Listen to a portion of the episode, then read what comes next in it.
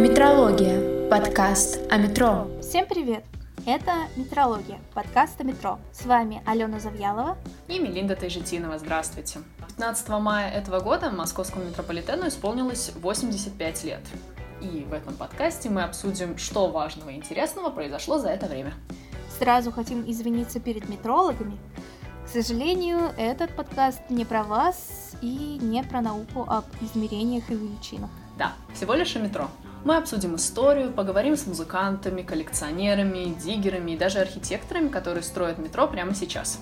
Вот тут нас покинули два наших единственных слушателя метролога.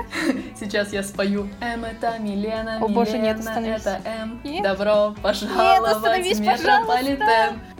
Хорошо. Но все остальные с нормальным музыкальным вкусом уже тоже ушли. Да, останутся только наши родители. Привет, мам! Да, но зато мы можем быть сами собой.